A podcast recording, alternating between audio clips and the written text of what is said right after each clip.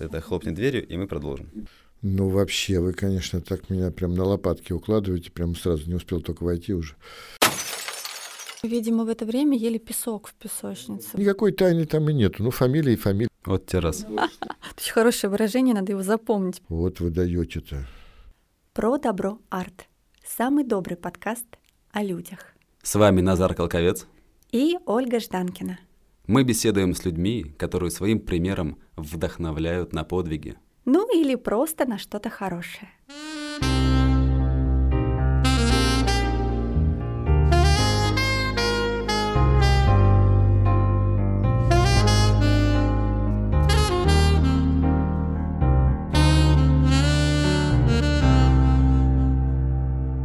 Сегодня у нас в гостях потрясающий гость. Мы страшно рады и очень горды. Сегодня нам предстоит беседа о добре с руководителем и режиссером театра пантомимы «Мими Гранты» Александром Николаевичем Плющ-Нижинским. Александр Николаевич, здравствуйте. Ой-ой, привет. Первый вопрос, который у меня возник, это история вашей фамилии. Сейчас очень редко можно встретить двойную фамилию. Э, как так получилось, что вы ее обладаете? Ну, вы такие прямо сразу с, с этого самого, с места в карьер. Ну, должна же быть какая-то тайна. Вы хотите, чтобы я все рассказал. То есть у актеров же могут быть все-таки какие-то секреты. Потом к вечеру разберемся, этот секрет, хорошо. А вы больше актер или режиссер? Все-таки э, я начинал с актерства, безусловно, и театр придумал для того, чтобы там играть в нем. Но по, в силу обстоятельств, или, может быть, так, так как-то звезды сошлись, или даже не знаю что, приходилось быть и сценаристом, и режиссером, перепробовать все профессии, которые есть театральные. Но, конечно, основная профессия все-таки актер но постепенно переходишь в режиссуру, потому что как бы накапливается какой-то опыт, наигрываешься каких-то ролей, и хочется уже попробовать что-то другое, поэтому сейчас я, наверное, больше режиссер, конечно. А может, через какое-то время вдруг стану больше там осветитель. Почему вы выбрали такой интересный жанр? То есть это же пантомима, клоунада, правильно? И в чем разница, кстати, между пантомимой и клоунадой? Ну, пантомима – это тот, тот жанр, скажем так, ну, условно, очень условно, когда, скажем так, меньше разговаривают, да? А больше э, разговаривать своим телом. Хотя никто никогда такого не говорил, что, допустим, в балете нужно молчать. Почему? Никто таких законов не выпускал. Если вдруг балерина начнет читать стихи или там петь, ни, никаких проблем, наверное, не возникнет. Важно только, чтобы режиссер придумал такой, такую трактовку, скажем так. Поэтому и у нас то же самое. Конечно, все-таки сегодня э, всегда идет синтез. Да? Но при любом синтезе, да, когда смешение жанров, и проникновение разных, э, скажем так, видов искусства. Обычно э, театр и кино уже на, настолько друг друга, скажем так, дополняют, интегрируют, что иногда трудно определить, кто, кто, кто на кого влияет больше. Да?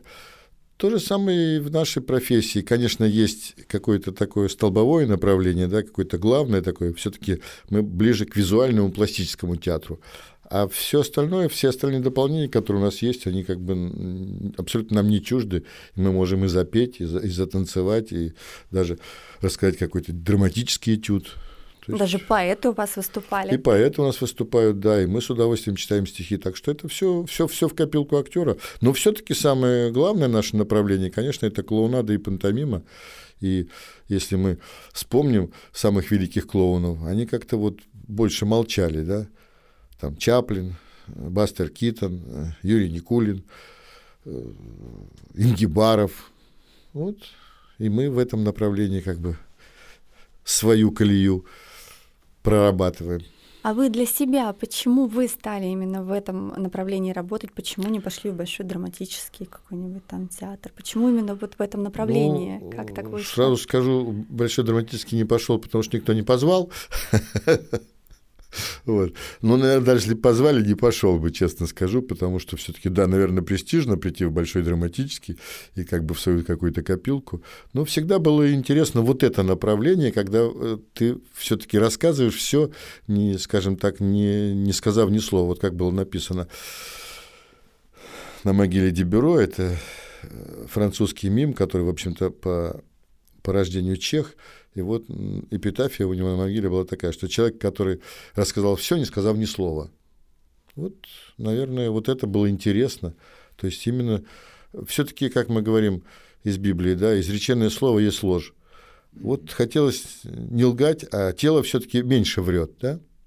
Вот в этом направлении хотелось поработать, поискать.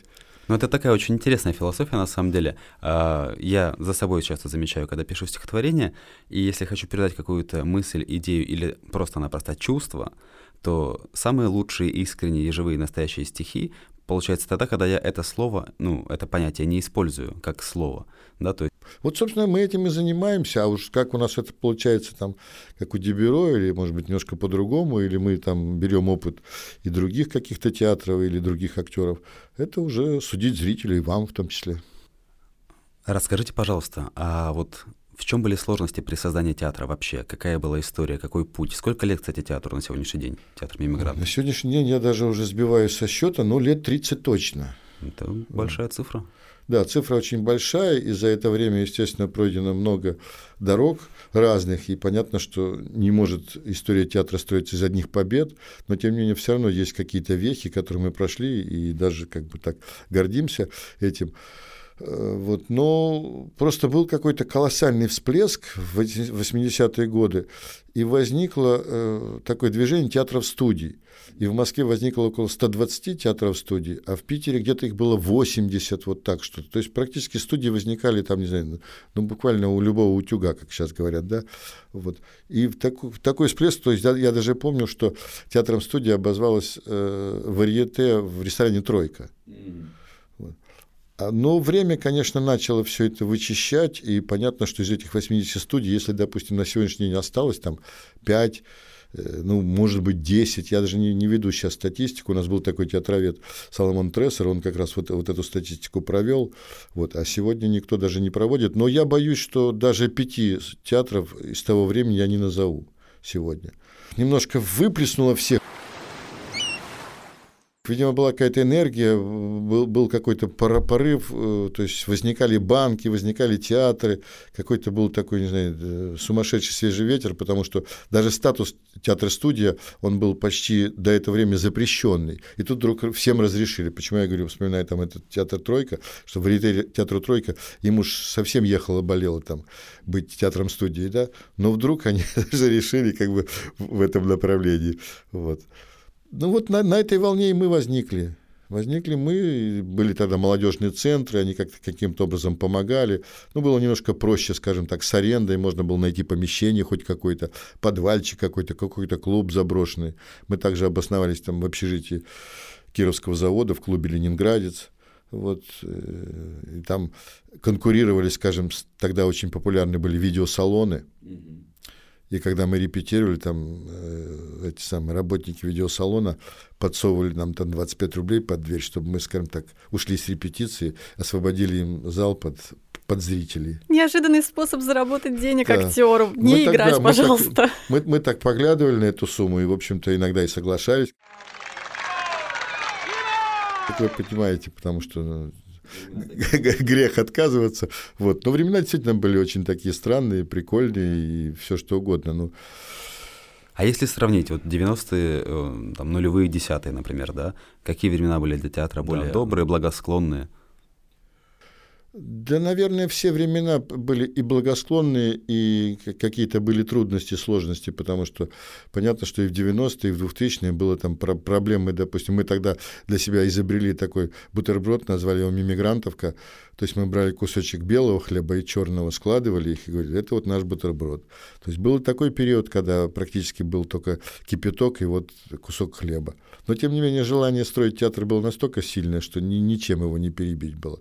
Даже, даже сейчас я вот э, немножко жалею, что то чувство ушло. Как бы. Но оно, наверное, должно было уйти, потому что невозможно все время быть в таком как бы, состоянии, э, не знаю... Адреналиновом тонусе. Как, каком-то адреналине, да. Наверное, можно так и, и лопнуть, в конце концов, от счастья или от доброты, да. Но то, что было тогда, ну, во-первых, конечно, были молодые, всем было там чуть меньше 30 вот, то есть, конечно, весь мир хотелось перевернуть, весь мир был в кармане. Казалось, что то, то что делаем мы, это самое важное, самое нужное, самое ценное. Мы делаем все именно то, что никто не делает. Как бы, то есть хотелось, конечно. Я уверен, что именно это убеждение ну, помогло вам из этих 30 театров, которые вы ну, озвучили количество, остаться в тех пяти или трех, которые да, по сей день радует ну, Петербург? Не, не, не знаю, что оставило нас на плаву, как бы, но вот желание делать свое дело, конечно, оно было сильнее всего. И каким-то образом вот э, дальше мы двигались. Потом возникли, конечно, определенные сложности.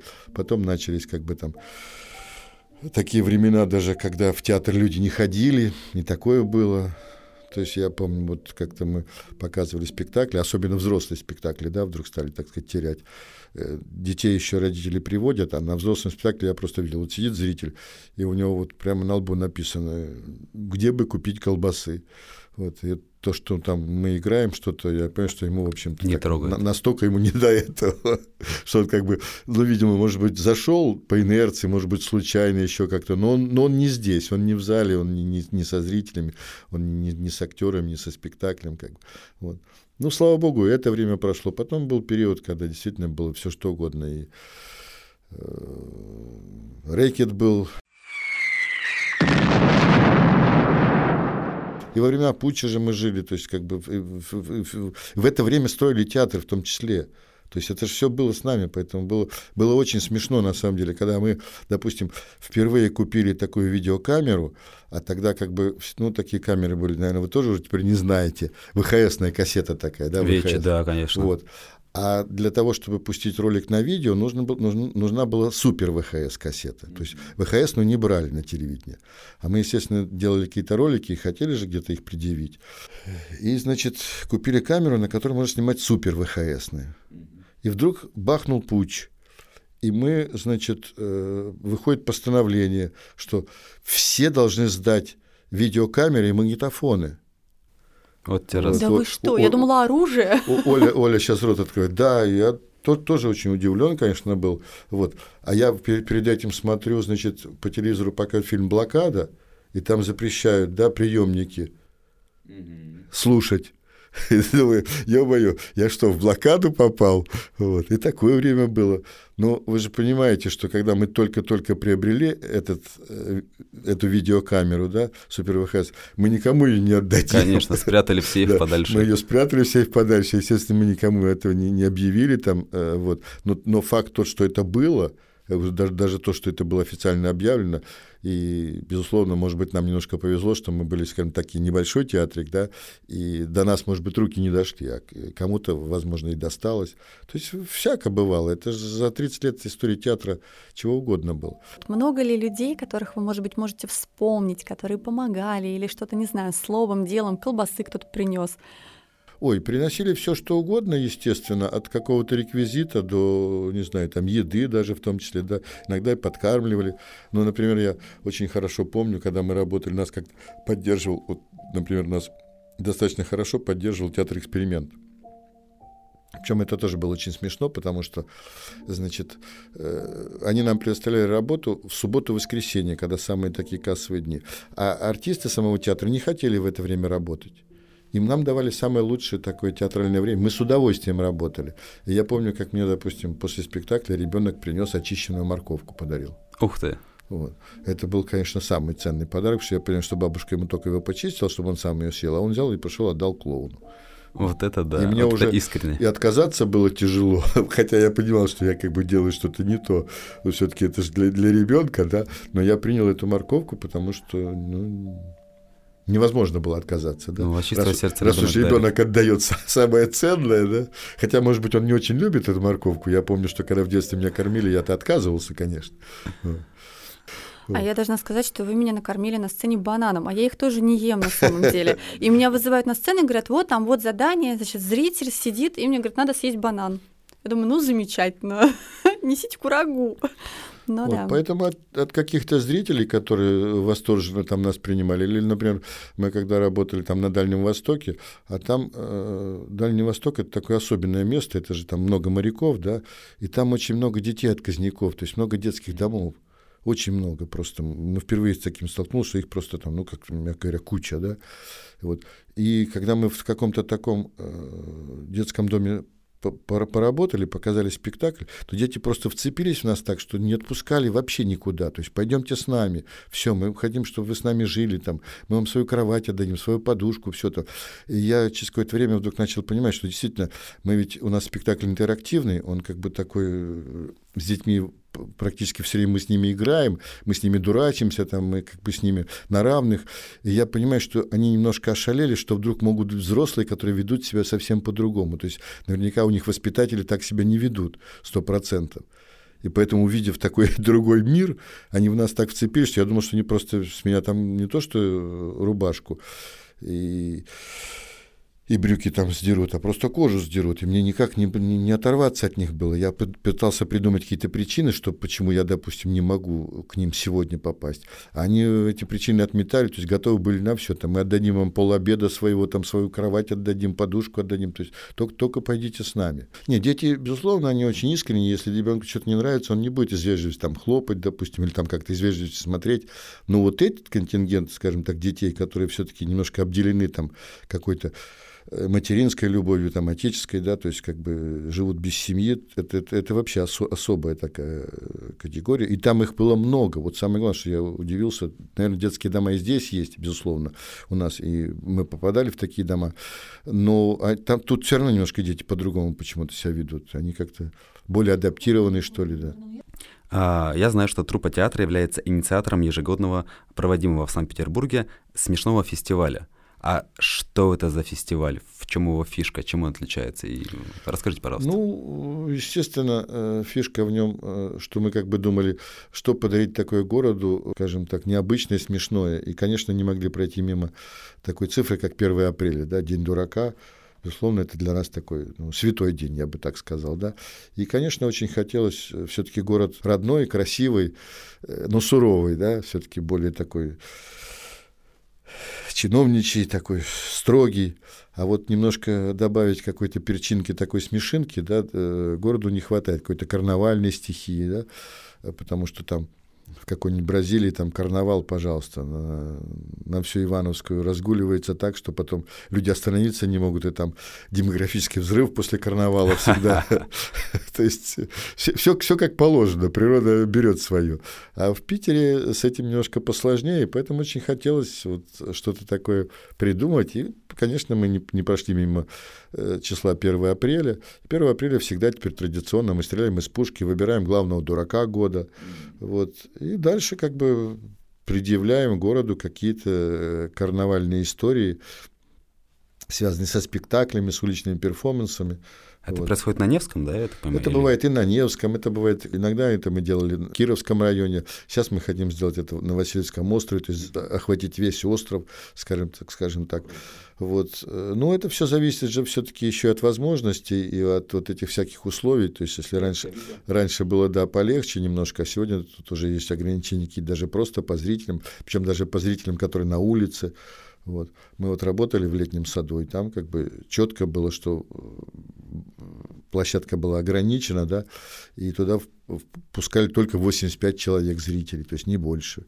Вот. Ну да, современная реалия, конечно. Я не знаю, кто придумывает такую именно цифру, там 85, почему она как бы так безопасна, а если 86 уже, скажем так, ковид сразу свирепствует или там, ну пусть не 86, а пусть там 90 или 100, сразу уже как бы все становится хуже, не знаю, но факт, что мы как бы все-таки должны подчиняться правилам да, нашего Роспотребнадзора, наш, нашего социума, поэтому вот э, это, это все, конечно, влияет на, на, на то, что с нами происходит. Но, тем не менее, мы все равно выходим. Вот мы недавно работали в метро Василиостровская, там, слава богу, есть пешеходная зона, и там, конечно, все-таки э, публика как-то э, бывает такая публика, которая все-таки ну, не, не бежит в метро, она немножко прогуливается, потому что есть пешеходная зона, и там всегда можно собрать какую-то группу зрителей и предъявить свое уличное мастерство. Вообще вам нужно работать вместе с медиками рука об руку, потому что смех лечит. Есть такая программа «Клоун-доктор», да, она, она, она давно уже изобретена, ее, правда, изобрел даже наш питерский клоун Володя Альшанский,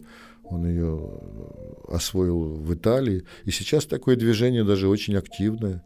Очень активно. Но я скажу, что это такая вещь вообще сложная. Тут нужно такое душевное состояние иметь, потому что когда ты приходишь, попадаешь в места, где именно, скажем так, действительно дети, которые нуждаются в этом, и дети, и взрослые, ну, скажем так, больные, да, онкологически больные, и попасть к ним, и э, немножко расшевелить его, и чуть-чуть дать ему доброты и ласки, понимая, что все-таки э, им сложно, и тут, тут сложно и самому клоуну. Это я, это я вам честно скажу, что это, это не так просто. Я после этого, после таких, э, скажем, выступлений, я иногда там пару дней хожу такой истощенный, мягко говоря. Вот. Но такая программа действительно существует, и она существует уже даже э, на международном уровне. Вообще у нас такой главный вопрос еще был: смех это про добро? Вот как? Или это от лукавого? Ну, вы не у того спрашиваете, не знаю, это уже вам судить. Да нет, ну, конечно, смех — это про добро, потому что, как сказал Никулин, один из моих любимых клоунов, безусловно, потому что он и человек э, фантастический, а мне посчастливилось с ним встречаться неоднократно. Он, он говорил, если человек улыбнулся, значит, на свете умер хотя бы один микроб. О, вот, вот, значит, все прекрасно. Другие наши классики, там Маркс сказал, что человечество, смеясь, расстается со своим прошлым. Mm-hmm. Вот.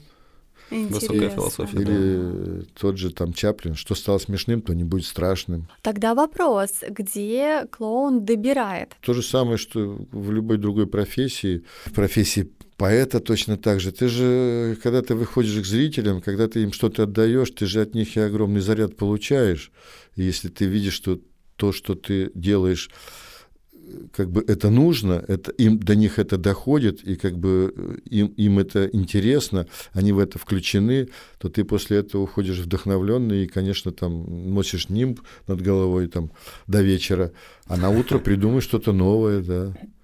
Вот, э, так что да, ты вроде как кажется, что ты выложился, да, но ты получил такой эмоциональный еще как бы подзарядку в свой аккумулятор, что тебе хочется опять еще что-то такое делать. То есть это такая немножко даже, я бы сказал, болезнь, что если ты уже вышел к зрителям, то ты потом уйти-то сложно. Наркотик. Наркотик, да, потому что если ты понимаешь, что у вас есть взаимосвязь, есть обратная связь, что ты же не просто вышел и, так сказать, под топот копыт, да, как мы говорим, там, что зрителям это не нужно. Вот.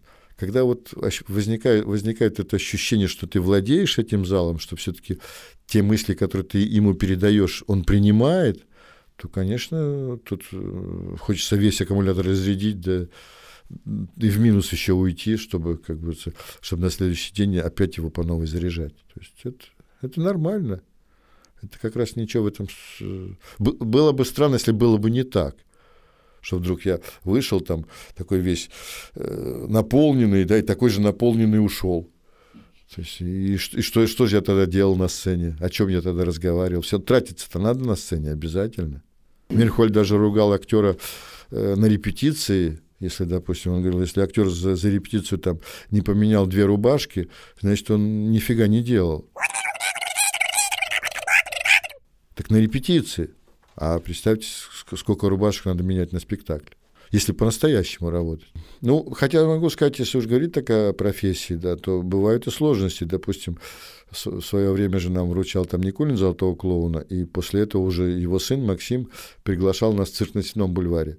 И вот когда мы работали уже на арене цирка, да, в манеже, то когда ты выходишь в манеж, и перед тобой 3000 зрителей, то нужно так точно работать, чтобы взять внимание, да, чтобы они вот всю, всю ту историю, которую ты рассказываешь без слов, чтобы они ее прочитали, да, вот, что после, после исполнения там какой-то репризы я обычно уходил там за кулисы и, не знаю, там, ну, во всяком случае, там, минут 20-30 просто не мог разговаривать потому что нужно работать настолько, вот прямо, ну вот до, до миллиметра нужно было рассчитывать и свою энергетику, и даже жест, все, все, ну точность там должна быть такая, просто филигранная.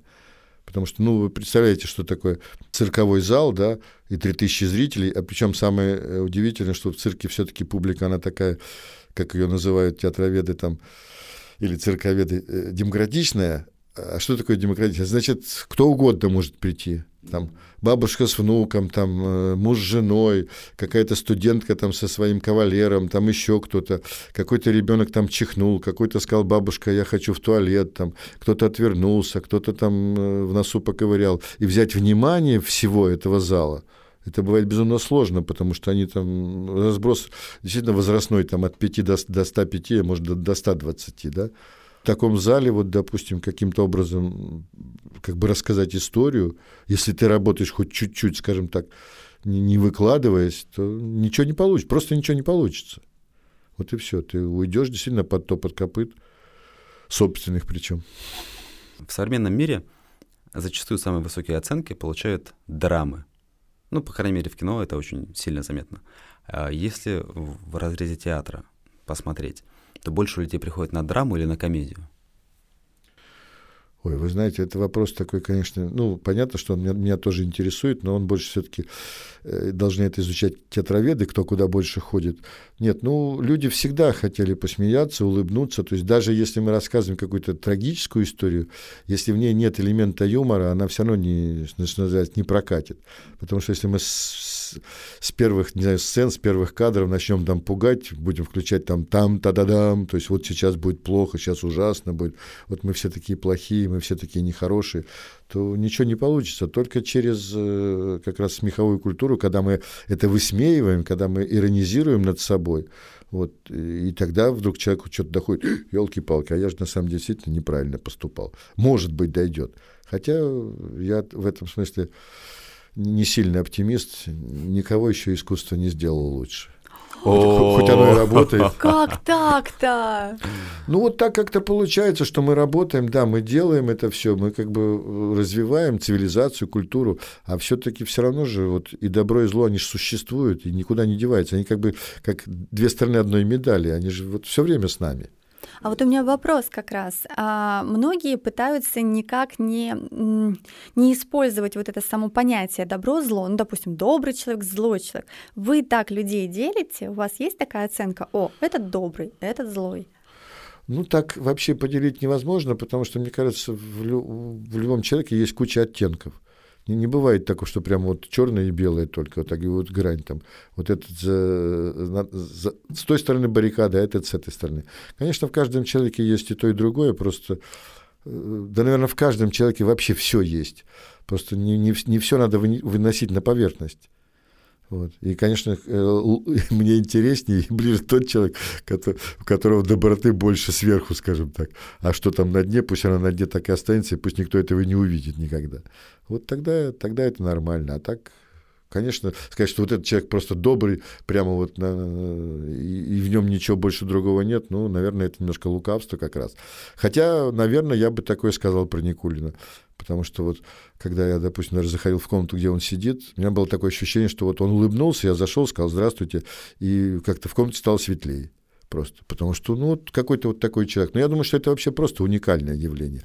Потому что я с, с разными клоунами там общался, да, допустим, и с тем же Олегом Поповым. Да, они все интересны, да, с ними интересно поболтать там, и даже с тем же Сисяем, и с, с кем угодно, да, можете назвать любого клоуна там. Куклачев, допустим, очень прикольный, который с кошками там. Вот. Но вот э, Никулин какой-то особенный. Для меня как бы два человека из, из той эпохи, как бы, которые вот, и, который даже Герман говорил, что если бы, допустим, там Э, когда он снимался у него в 20 дней без войны, да, он говорит, ну, если бы вот он сказал, ребята, там, э, вот они там снимались где-то в Казахстане, да, пришел и сказал, ребята, я хочу быть вашим султаном там, или вашим президентом. Говорит, выбрали его сразу, даже никто бы, не, не, никто бы даже не возражал. И таких людей, вот, которых любили все, да, вот, от таких-то там больших людей до дворника, да, это два человека для меня, вот, например, из этой эпохи. Это Николин и Высоцкий. Вот два человека какие-то особенные, хотя много интересных, хороших людей, добрых и и веселых, и каких ну, вот угодно. отсюда а вот... вопрос. Если с Никулиным, в общем-то, понятно, он про добро, абсолютно он особенный, он добрый. А Высоцкий, он тоже особенный в этом же ключе, то есть светлый, ну, условно. Нет, он, конечно, же. светлый, просто он такой человек, как бы немножко рвавший свою душу, а человек, который рвет душу, он не может быть э, плохим, вот точно могу сказать. То есть он как бы он вот то, то, что он сам про, про поэтов сказал, наверное, про себя, что он босиком ходит по лезвию ножа, да. Вот. Нет, судьба, во-первых, э, интересная и трагическая, конечно, понимаешь, но, но тем не менее все равно же это человек, который ну, уникальный, одним словом. То есть, и я думаю, что если бы он баллотировался в президенты, то он бы, был бы точно. Собрал, собрал бы гораздо больше голосов, чем любой нынешний наш кандидат и так далее. Вы уже э, рассказали про добро в театре, про добро людей, которые вы ассоциируете с добром. А если просто тезисно, вот ваше личное мнение там, в двух-трех э, предложениях, что такое добро в целом? Э, наверное, самое ценное это когда человек не делает хуже другому. Вот, то есть не делай больно рядом с тобой находящемуся человеку, это, наверное, са- са- самое ценное добро, которое может быть. Может быть, именно это для меня есть добро. Наверное, это обратно, потому что как бы, ну что, добро это вот я принес там 100 килограмм картошки, вот я сделал добро там. Нет, а вот когда ты ну, чуть-чуть отодвигаешь вот эту тень, да, если ты все-таки больше света даешь, вот это, наверное, есть добро. А больше света даешь тогда, когда ты не делаешь хуже рядом с тобой человеку, да, не делаешь ему больно, не делаешь ему какой-то дискомфорт, там, не знаю. И вот отсюда сразу же проистекает следующий вопрос, традиционно для наших гостей. А чего доброго вы сделали сегодня или на этой неделе? Да не знаю, ну, как сказать, ну, стараюсь, опять же, вот жить по, по этому принципу, чтобы все, все, кто рядом со мной, соприкасались, и им было от этого хорошо, чтобы я не, скажем так, не, не доминировал в смысле, что мне что-то нужно от них, как бы мне не важно было, как они к этому относятся, да, что, что, что с ними происходит в тот момент, когда я от них хочу что-то получить, там, когда я от них что-то требую, или там, чтобы это было как-то во взаимной радости. А так вообще, ну, как по мелочи, ну, а, ну не, не, не, не вчера, но вот было как-то собаку спас там, было О. очень смешно бежал мимо меня такой какой-то дворовый пес совершенно такой, ну, пижон такой, бежит занятой. И вдруг раз, и он соскальзывает в лунку там э, с водой. И я вижу, что он пижонил, а вот и соскользнул. Ну что, пришлось лечь там на, на, на, на снег, как-то вытащить его. Мне даже самому было немножко смешно, потому что я понимал, что еще секунда, и он уже либо утонет, либо я его вытащу. Вот. Но вот как-то так... Я понял, что нужно это сделать.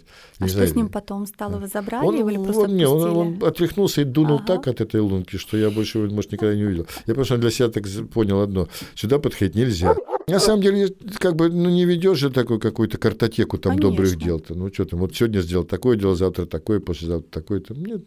А если бы вам предложили возглавить партию добра, то какой вот, лозунг вы себе. бы придумали? Вот вы даете-то. Правда, вы меня так... Кто мне предложит возглавить партию добра? Мы Вообще сразу, как только какие-то возникают партии, какие-то ассоциации, сразу тут возникает ну. какое-то немножко отторжение, честно говоря. Хотя, наверное, партия добра все-таки лучше, чем... Новая партия старушек? Ну, была очень хорошая пьеса, кстати говоря, на тему «Спешите делать добро». Конечно, добро должно быть, хотя есть и другой лозунг, что есть, добро должно быть с кулаками, иногда приходится отстаивать свои позиции. Но, наверное, это точно так же правильно, потому что не всегда же должно быть оно таким вялым и таким беззащитным, скажем, по принципу там ударили по правой щеке, подставь левую, да. Это такой спорный тезис, скажем, да, особенно э, живя в наше время. И я думаю, что все-таки вот лозунг «спешите делать добро», он стоит того, потому что если каждый немножко задумается об этом, а что я сделал доброго там за сегодня, за завтра, может быть, и еще немножко микробов исчезнет на Земле. Сейчас у нас минутка рекламы. Утром деньги, вечером стулья. Приглашаем всегда зрителей, потому что э, мы всегда для зрителей работаем субботу воскресенье. Сейчас мы находимся временно, но, правда, это временно, скажем так, ничего не бывает более постоянного, чем временно. Где-то года до 24 мы будем находиться в ДК Кирова на Васильевском острове на четвертом этаже. Там маленький уютный театрик э, на 50 мест. Вот. И там все спектакли для детей, для взрослых, пожалуйста, заходите на сайт. Я даже не буду выделять какой-то один спектакль.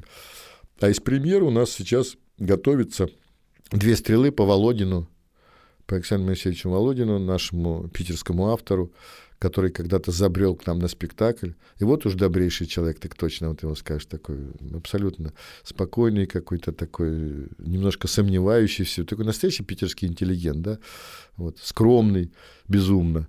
И он даже еще меня порадовал тем, что когда ему вручал премию там президент, он не побоялся там микрофон сказать, я идиот.